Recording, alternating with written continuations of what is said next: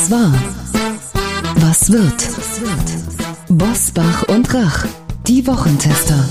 Kompakt. Powered bei Redaktionsnetzwerk Deutschland und Kölner Stadtanzeiger. Und hier sind die Wochentester. Wolfgang Bosbach und Christian Rach. Hallo und herzlich willkommen, Christian Rach hier aus Hamburg. Hallo auch von Wolfgang Bosbach aus Bergisch Gladbach.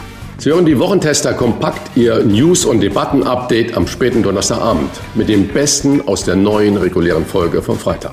Mit dieser Kompaktausgabe sind Sie in 30 Minuten früher und schneller informiert mit unserem Wochenrückblick und Wochenausblick. Was war, was wird. Heute unter anderem mit Gedanken zu dem erschütternden Mord an der zwölfjährigen Luise. Die Tat wurde von ihrer besten Freundin zugegeben. Außerdem Klartext zu immer neuen Sanierungsplänen für den Klimaschutz.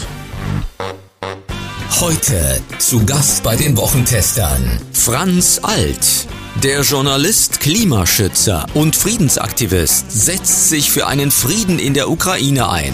Mit den Wochentestern spricht er darüber, warum er die Petition von Sarah Wagenknecht und Alice Schwarzer unterstützt und warum er ein Ende der Waffenlieferungen fordert. Im Zweifel muss ich auch mit dem Teufel verhandeln. Ich bin Historiker und das habe ich gelernt in der Geschichte. Man muss mit allen möglichen Menschen verhandeln, wenn das das Gegenüber ist. Und wir haben in Russland im Moment keinen anderen als Putin. Und mit Putin müsste man versuchen zu verhandeln. Ich erinnere mich noch 2001, seine Rede von rechts bis links, haben alle applaudiert. Ich weiß, dass der Putin von 2023 und vor 2022 ein anderer ist als der von 2001.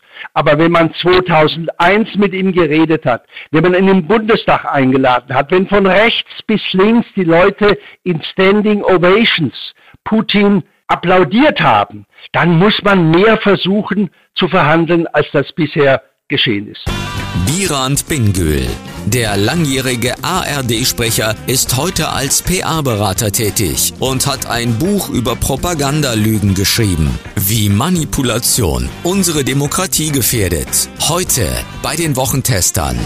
Für mich ist es mehr oder weniger eine Verschwörungsbehauptung, dass die Meinungsfreiheit in Deutschland nicht gewährleistet ist. Was ist in den vergangenen Jahren nicht gesagt worden? Ich habe schlimme Dinge gehört über Flüchtlinge, über Migranten, über alle möglichen Gruppierungen. Das ist in anderen Ländern ganz anders, äh, wie wir gut wissen. Es ist möglich. Ich fand den Hinweis von Frau Merkel schon richtig. Meinungsfreiheit bedeutet nicht Widerspruchsverbot. Das heißt, wenn man seine Meinung äußert, kann jemand anders eine andere Meinung äußern. Und so muss man schauen, dass wir nicht in diese Erzählungen uns verfangen, und immer wieder täglich das bespielt wird, dass es keine Meinungsfreiheit mehr gibt und die eingeschränkt wird. Das wird von Propagandisten täglich befeuert, gerade in Social Media. Und irgendwann ist es in den Köpfen und das ist nicht gut. Die vollständigen Gespräche hören Sie in unserer regulären Folge am Freitag ab 7 Uhr. Wolfgang Bosbach und Christian Rach sind die Wochentester. Tester, Tester. Werbung. Aufgepasst, liebe Hörerinnen und Hörer der Wochentester, wir haben ein exklusives Angebot für Sie von Trigema, Deutschlands größtem Hersteller von Sport- und Freizeitbekleidung, bei dem Made in Germany großgeschrieben wird. Trigema steht für qualitativ hochwertige Textilien, die der strengen Ökotex Made in Green Richtlinie entsprechen. Mit einem geringeren Wasserverbrauch bei der Produktion, weniger Einsatz von Chemie, eigener Stromgewinnung und kürzeren Transportwegen übertrifft Trigema die Sozial- und Umweltstandards der Branche deutlich. Das Familienunternehmen in Burladingen auf der Schwäbischen Alb wird von Wolfgang Grupp und seiner Familie werteorientiert geführt. Und das, lieber Christian, ist heute nicht mehr selbstverständlich, oder? Das ist leider so, lieber Wolfgang. Doch ich bin sicher, wer respektvoll mit seinem Team umgeht und ihnen eine Perspektive bietet, der ist langfristig erfolgreicher und im besten Sinne auch nachhaltig. Trigema zum Beispiel bildet jährlich 40 junge Menschen in acht Ausbildungsberufen aus. Den Kindern der 1200 Mitarbeiter wird nach ihrem Schulabschluss ein Ausbildungsplatz oder Arbeitsplatz garantiert. Und Diversität wird gefördert mit Sprachkursen und Integrationsprogrammen für Menschen mit Migrationshintergrund. Nachhaltige Produktion und soziale Verantwortung, das ist Trigema, Textilien Made in Germany, die auch wir gerne tragen, denn wir haben uns persönlich von den Produkten überzeugt. Auch Sie können Trigema jetzt zum Vorzugspreis testen mit dem Rabattcode Wochentester 10 sparen Sie 10% auf Ihren gesamten Warenkorb im Trigema Online-Shop und erhalten zusätzlich kostenlosen Versand innerhalb Deutschlands. Zur Aktion und zum Online-Shop gelangen Sie über folgenden Link trigema.de slash Wochentester. Alle Informationen zum exklusiven Wochentester Rabatt von Trigema finden Sie selbstverständlich auch in unseren Show Notes. Wie war die Woche? Wolfgang Bosbach und Christian Rach sind die Wochentester. Wie können Kinder so etwas tun? Das fragen sich in diesen Tagen viele, die die Berichte über den Mord an der zwölfjährigen Luise in Freudenberg verfolgen. Das Mädchen wurde im Wald erstochen aufgefunden. Einen Tag, nachdem es bei seiner Freundin zu Besuch war und übernachtet hatte. Den Mord gestanden nun zwei andere Mädchen, zwölf und dreizehn Jahre alt. Eine davon, die beste Freundin von Luise. Bei der Frage nach dem Mordmotiv stockte dem Chef der Mordkommission Florian Locker wirklich äh, die Stimme und er sagte dann, was für Kinder ein Motiv ist, muss nicht zwangsläufig eines für Erwachsene sein. Wolfgang, es wird ja ganz viel spekuliert. Wir wollen uns jetzt gar nicht an allem beteiligen, aber so deine Erfahrung oder dein Gefühl, diese vielen Stichverletzungen. Ich habe gehört, über 30 Mal wurde auf das kleine Mädchen eingestochen, deuten außergewöhnliche Emotionen und äh, eine sogenannte, der Fachmann sagt, Übertötung hin. Und die Aussage der Mordkommission deutet da auch ebenfalls offenbar auf ein kindliches Motiv hin. Das erinnert mich an deine Beobachtung. Das hat natürlich gar nichts damit zu tun, aber vielleicht ein bisschen so im Kopf, was du in der letzten Sendung gesagt hattest, dass äh, der Jugendliche dem Briefträger einfach mal so Schneebälle versucht an den Kopf zu werfen, um ihn da irgendwie zu treffen. Und er war auf dem Fahrrad, ohne dass es da irgendeinen Anlass dafür gab. In Freudenberg erleben wir einen tragischen Einzelfall, aber es scheint auch offenbar eine Tendenz zu sein, denn laut BKA stieg im Jahr 2021 die Zahl der Kindertäter bis 14 Jahre alt, das ist ja diese Grenze, um fast 10 Prozent auf knapp, man höre und staune, 70.000. Deswegen, losgelöst von der Spekulation, was die beiden Mädchen dazu getrieben hat, die zwölfjährige Luise so grausam umzubringen. Was läuft falsch in unserer Gesellschaft? Oder was ist es, was da den Kipppunkt schon lange überschritten hat? Die Ermittlungen halten ja noch an, sie sind nicht abgeschlossen. Insbesondere fehlt noch die Tatwaffe. Es wird ja auch viel spekuliert. Da ist von einem Messer die Rede, da ist von einer Nagelfeile die Rede, aber völlig unabhängig davon haben die beiden mutmaßlichen Täterinnen, muss man immer noch sagen, schwerste Schuld auf sich geladen. Das ist ja ein Verbrechen, das einen atemlos, fassungslos zurücklässt. Da fehlen einem Jahr die Worte. Also für das Jahr 21, das vorvergangene Jahr, stimmt es. Aber für das Jahrzehnt davor stimmt es auch nicht. Also in den Zehnerjahren von 2010 bis 2020 hatten wir einen deutlichen Rückgang.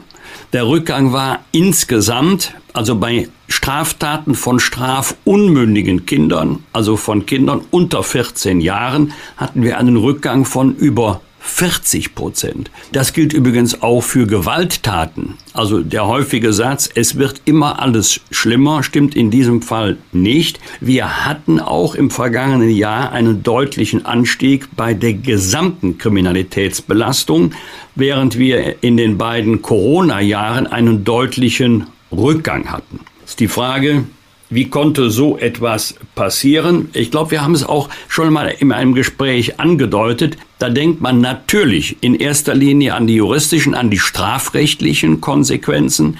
Aber das Strafrecht greift ja erst, wenn eine Tat schon begangen wurde oder vielleicht im Versuchsstadium stecken geblieben ist. Man musste eigentlich früher anfangen, nämlich im Elternhaus. Was passiert da? Und es ist ja wohl so, dass, ähm, dass die beiden mutmaßlichen Täterinnen, nach allem, was wir bis jetzt wissen, aus gutbürgerlichen Elternhäusern stammen. Aber das haben wir, Christian, schon zu oft erlebt, gerade bei schweren Straftaten, dass viele gesagt haben, Dem oder denen hätten wir das nie und nimmer zugetraut. Völlig unauffänglich. Die waren alle ganz brav. Äh, manchmal passiert so etwas tatsächlich im Affekt und ähm, dann bricht etwas auf, was man vorher gar nicht vermutet hat. Bei anderen Taten äh, konnte man wiederum sagen, also eigentlich hat sich das schon abgezeichnet. Wie es hier war, weiß ich nicht, möchte ich auch nicht spekulieren.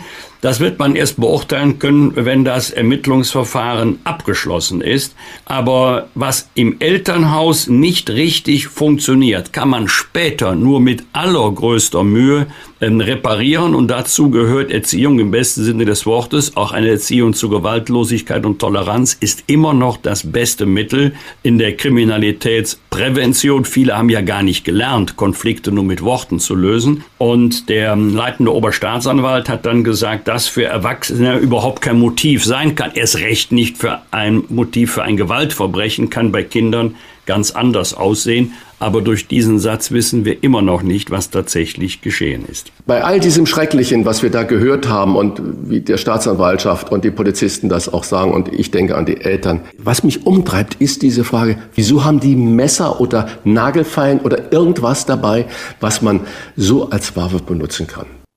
Das war wohl nix mit Chefsache Bildung. Bundesbildungsministerin Bettina Stark-Watzinger lud in dieser Woche die Länder zum großen Krisengipfel. Andere haben von einem Krisenhügel gesprochen. Doch von 16 Kultusministern schwänzten 14 das Treffen.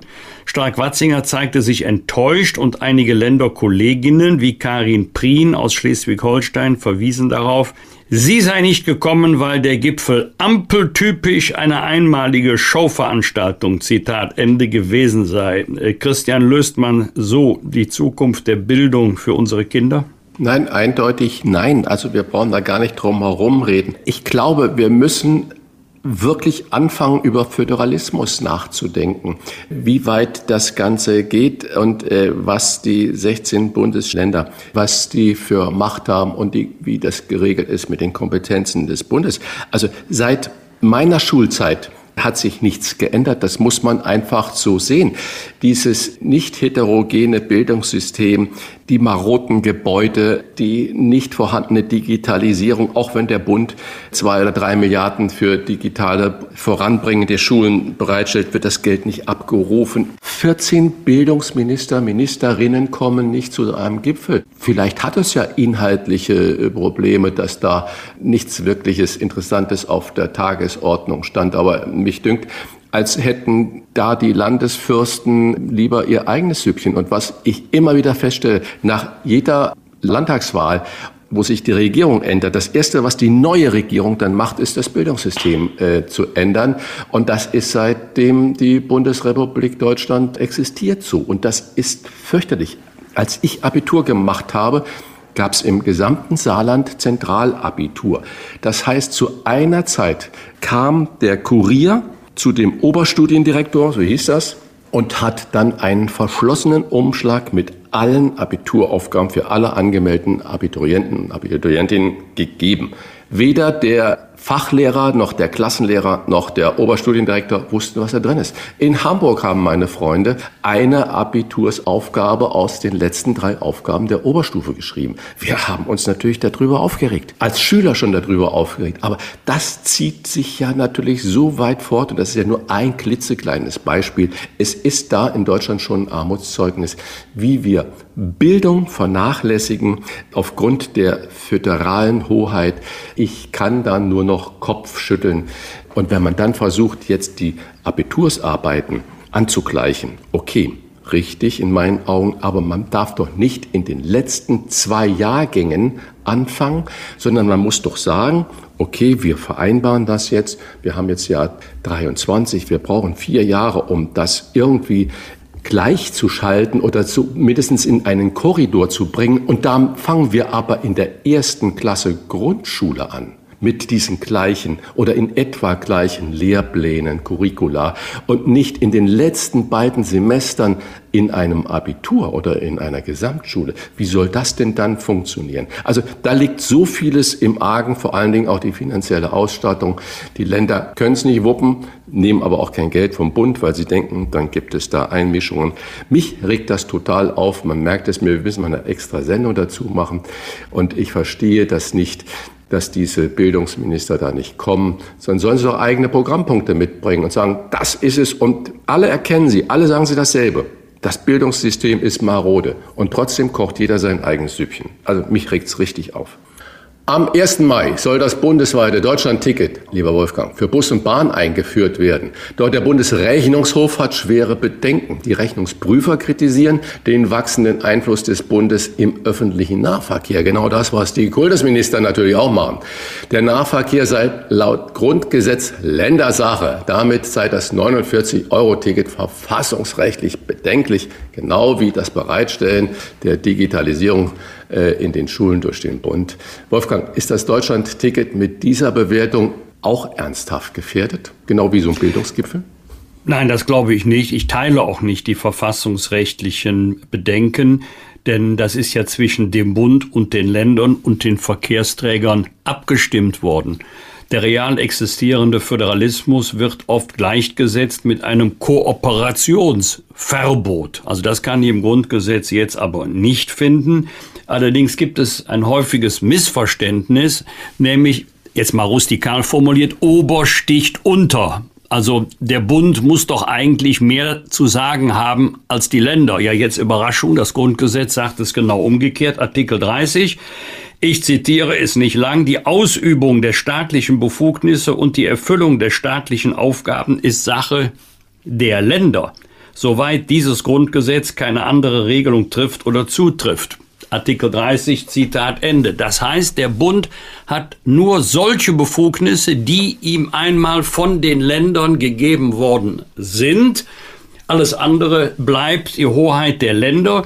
Und äh, meine Lebenserfahrung, auch im Parlament, die hat mich gelehrt, kein Land hat etwas gegen Einheitlichkeit. Keiner, sind sie alle gleich, egal wie sie regiert werden. Nur jedes Land sagt, Einheitlichkeit erreichen wir am besten dadurch, dass sich die anderen 15 Länder nach mir richten. Also wenn es überall so ist wie bei uns, haben wir ja Einheitlichkeit. Da das jedes andere Land auch so sieht, wird's immer schwierig. Äh, wichtig ist, dass sie sich ja hier im Ziel einig sind, der Bund und die Länder und die Verkehrsträger. Es geht ja im Kern darum, Anreize zu schaffen, den Individualverkehr zurückzustellen zugunsten der Nutzung des ÖPNV. Wir hatten ja mal das 9-Euro-Ticket. Dann haben wir auch hier an dieser Stelle darüber diskutiert, welcher Preis wird gewünscht, ist angemessen. Ich glaube, da war das 29-Euro-Ticket der Favorit. Jetzt sind wir aus Kostengründen beim 49-Euro-Ticket. Also ich glaube nicht, dass das Ticket am Ende gefährdet ist, weil es da keine unterschiedlichen Interessengegensätze zwischen dem Bund und den Ländern gibt. Weitere Umrüstungskosten kommen auf Millionen Hausbesitzer zu, denn das EU-Parlament hat beschlossen, dass Wohngebäude in Deutschland bis 2030 mindestens die Energieeffizienzklasse E erreichen sollen.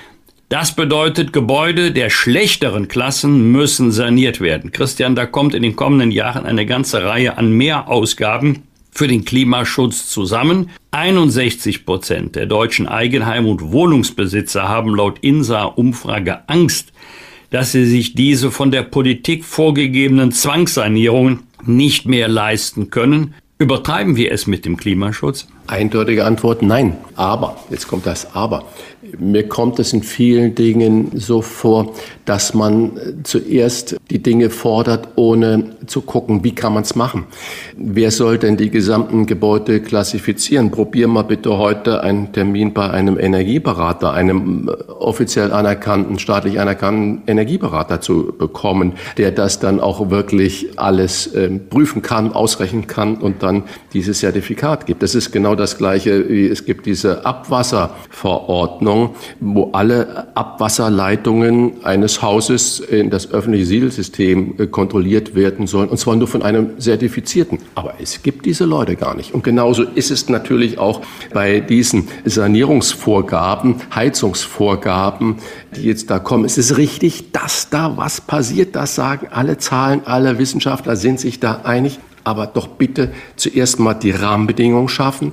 Und das Problem ist ja seit langem bekannt. Warum wurde das nicht schon seit langem gemacht? Und äh, dann stellt sich Habeck dahin und sagt, ja, wir werden das alles runter subventionieren. Ja, mein Gott, wo kommt das denn alles her? Und ja, es ist auch richtig, dass das für uns alle teuer wird, ob das der Hausbesitzer oder dann auch für die Mieter und Mieterinnen wird. Das Ganze, der Klimaschutz wird teuer. In diesen Apfel müssen wir leider beißen, aber wir müssen die Rahmenbedingungen schaffen. Es müssen gezielt diese Berufe gefördert werden, ausgebildet werden, dass die Menschen auch in der Lage sind, qualifizierte Handwerker, Handwerkerinnen zu bekommen, die das Ganze dann auch umsetzen, was da befördert wird. Wir müssen die, die Industrie in Europa wieder in die Lage versetzen, dass sie genau diese Wärmepumpen und was weiß ich, was man da alles noch bauen kann, dass man das dann auch wirklich herstellen kann und nicht wieder neue Abhängigkeiten von China oder sonst anderen äh, Ländern schafft.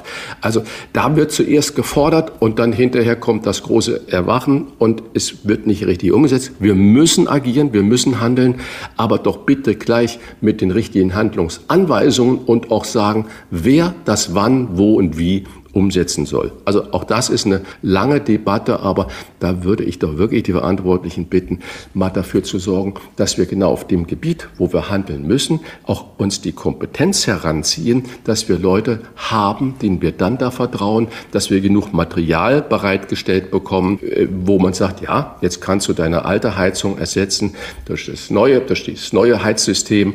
Übrigens, es gab ja in den 80er und 70er Jahren diese sogenannten Nachtspeicherheizungen. Das äh, hat man ja versucht damals zu verhindern und auszubauen. Man hat es lächerlich gemacht. Heute ist das natürlich, wäre das mit einer modernen Technik, mit einer äh, Photovoltaikanlage auf dem Dach ein ideales und vermutlich auch kostengünstiges, äh, probates Mittel, genau in diesen, was jetzt für die Zwangssanierung in Anführungsstriche da auf uns zukommt, wieder zu machen. Billigen Strom zu speichern, der dann in diesen Heizungen kontrolliert wieder abgegeben werden kann oder selbst erzeugten Strom. Also da sind viele Techniken möglich, aber wir kommen zuerst mit Verboten und Zwangshinweisen und sagen nicht, wie es von wem überhaupt umgesetzt werden soll und kann. Was wird? Was wird? Wolfgang Bosbach und Christian Rach sind die Wochentester.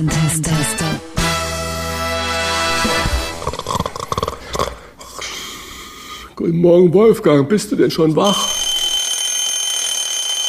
Jetzt ja. Jetzt bist du wach.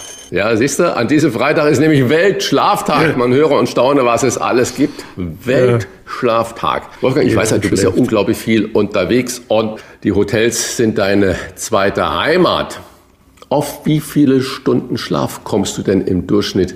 Und daraus resultierend, was brauchst du eigentlich an gesundem Schlaf, an tiefem Schlaf, an idealem Schlaf, wo du sagst, danach bin ich fit? Einen Vorsatz habe ich vor Jahren gefasst, den habe ich auch mal äh, jetzt eisern durchgehalten über all die Jahre. Vorsatz Nummer eins, du nimmst dir keine Arbeit mit ins Schlafzimmer, ins Hotelzimmer, schon mal gar nicht auf dem Nachttischschränkchen, allenfalls Literatur, aber keine Akten mehr, das hilft schon mal.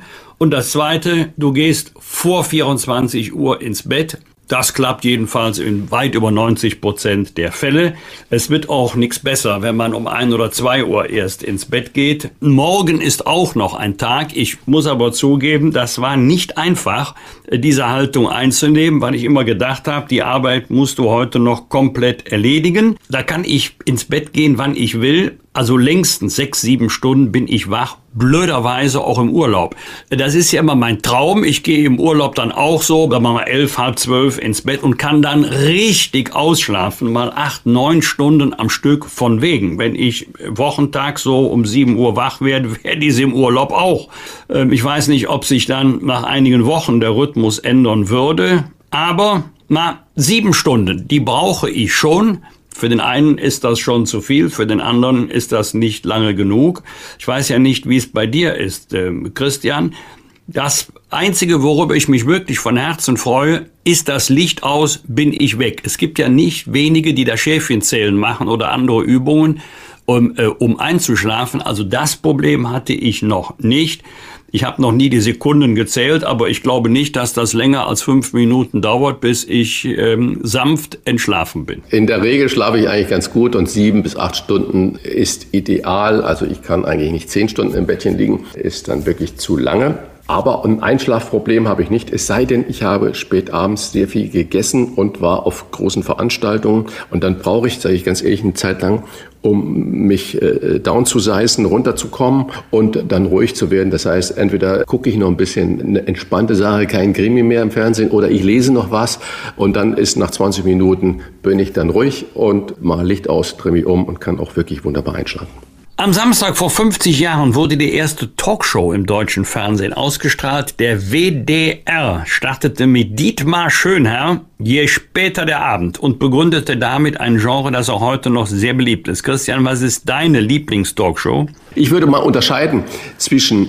Talkshows, wo es um Society oder People's Talk geht, Probleme gesellschaftlicher Art und wo man neue Bücher vorstellt und Filme vorstellt oder seine neue äh, CD oder Musiktitel präsentiert. Die machen Spaß zu sehen, wenn nicht eine übertriebene Lustigkeit da immer zur Schau gestellt wird. Das Leben ist immer rosa-rot. Aber es gibt auch die vielen Politik-Talkshows und da sage ich ganz ehrlich, da finde ich im Moment das Format von Sandra Maischberger am besten. Warum? Weil Sandra Maischberger erstens eine konsequente Nachfragerin ist, aber auch dann in der Regel ein 1 zu 1 Gespräch macht. Diese Ergebnisse, dann von einer Dreierkonstellation nochmal bewerten lässt und wo es nicht um Recht haben geht und nicht um Überzeugung geht, sondern um die Meinung aus dem unterschiedlichen Spektrum. Das finde ich sehr angenehm.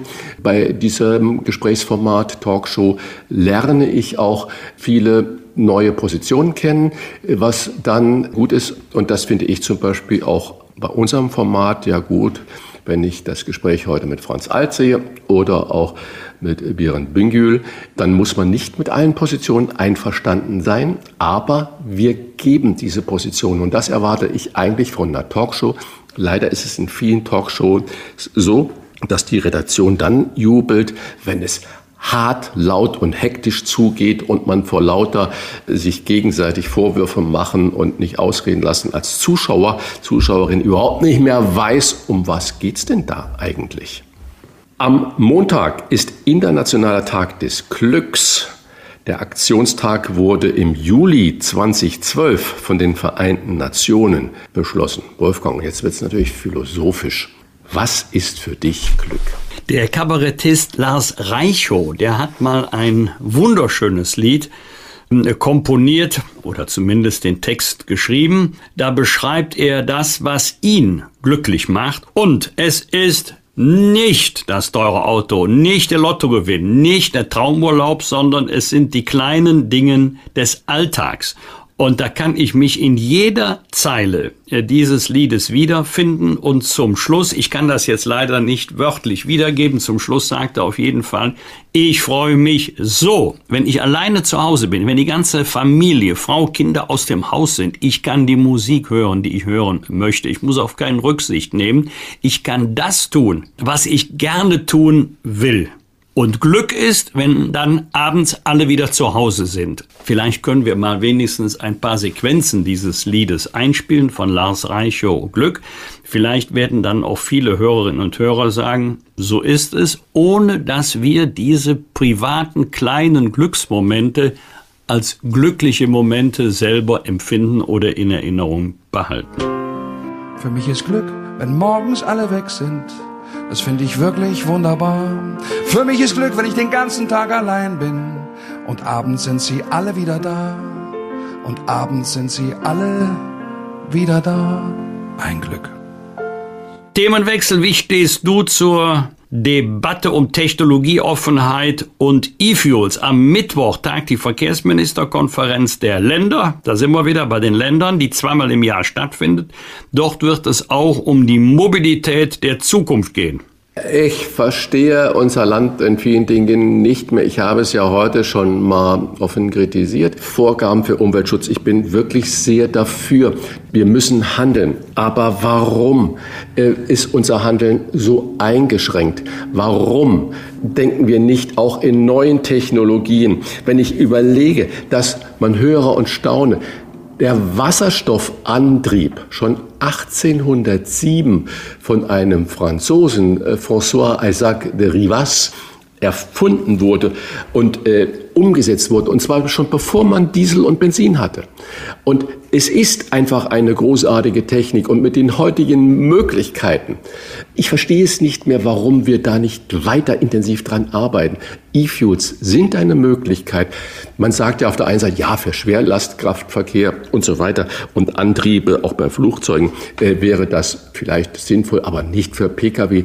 Da dünkt es mich doch, dass es eigentlich ein Pkw-Bashing ist. Äh, man möchte den Individualverkehr komplett oder sehr, sehr einschränken, dass das da hinten dran steht. Also äh, richtig, wir müssen handeln.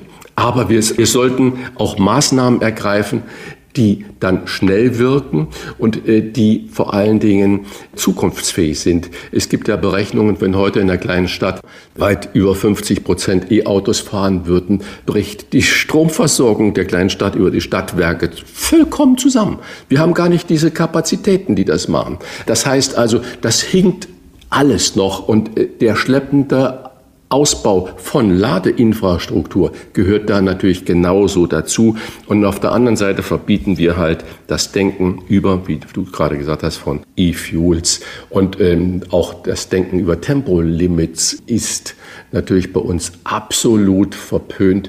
Ich kann nur sagen, ich verstehe es nicht. Und wenn ich jetzt mal aufführe, in welchen Ländern es ebenfalls so freizügig zugeht wie in Deutschland, was Tempolimit angeht. Also Deutschland kein Tempolimit, Nordkorea kein Tempolimit, Somalia kein Tempolimit, Afghanistan kein Tempolimit, Haiti kein Tempolimit und Dominika kein Tempolimit. Sonst gibt es in allen anderen, vor allen Dingen in allen westlichen Industrieländern Tempolimits. Deutschland sagt nein, obwohl es nachweislich einen direkten Einfluss hätte auf unser Verhalten, auf den Verbrauch der Energie, auch bei E-Autos sowieso, natürlich auch bei äh, den jetzigen noch Antriebssorten wie Diesel und Benzin und natürlich auch auf CO2-Ausschuss. Also wir sind da in einer unglaublich tollen Phalanx mit von Nordkorea bis Afghanistan. Alle haben dieses freiheitliche Denken wie wir. Da läuft doch irgendwas falsch. Also lass uns bitte das deutsche Ingenieurwesen, das ist das Einzige, was wir noch haben, ist unser Kopf. Wir haben keine Rohstoffe, wir haben nichts mehr. Wir haben nur unseren Kopf und unsere Kreativität. Das müssen wir doch fordern und nicht mit Denkverboten belegen.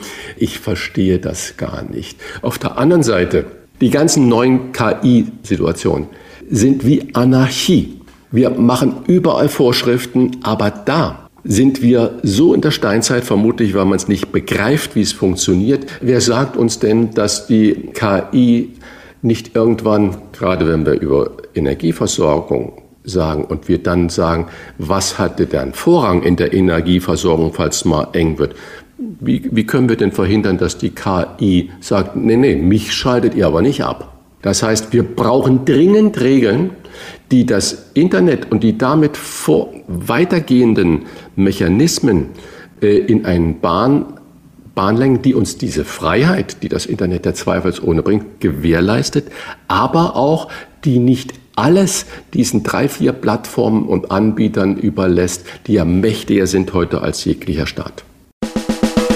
Bosbach und Rach. Im Internet diewochentester.de das waren die Wochentester kompakt mit Unterstützung vom Kölner Stadtanzeiger und dem Redaktionsnetzwerk Deutschland. Wenn Sie Kritik, Lob oder einfach nur eine Anregung für unseren Podcast haben, schreiben Sie uns auf unserer Internet- und auf unserer Facebook-Seite. Fragen gerne per Mail an kontakt@diewochentester.de. Und wenn Sie uns auf einer der Podcast-Plattformen abonnieren und liken, freuen wir uns ganz besonders. Die reguläre Folge hören Sie am Freitag um 7 Uhr. Danke für Ihre Zeit. Was war?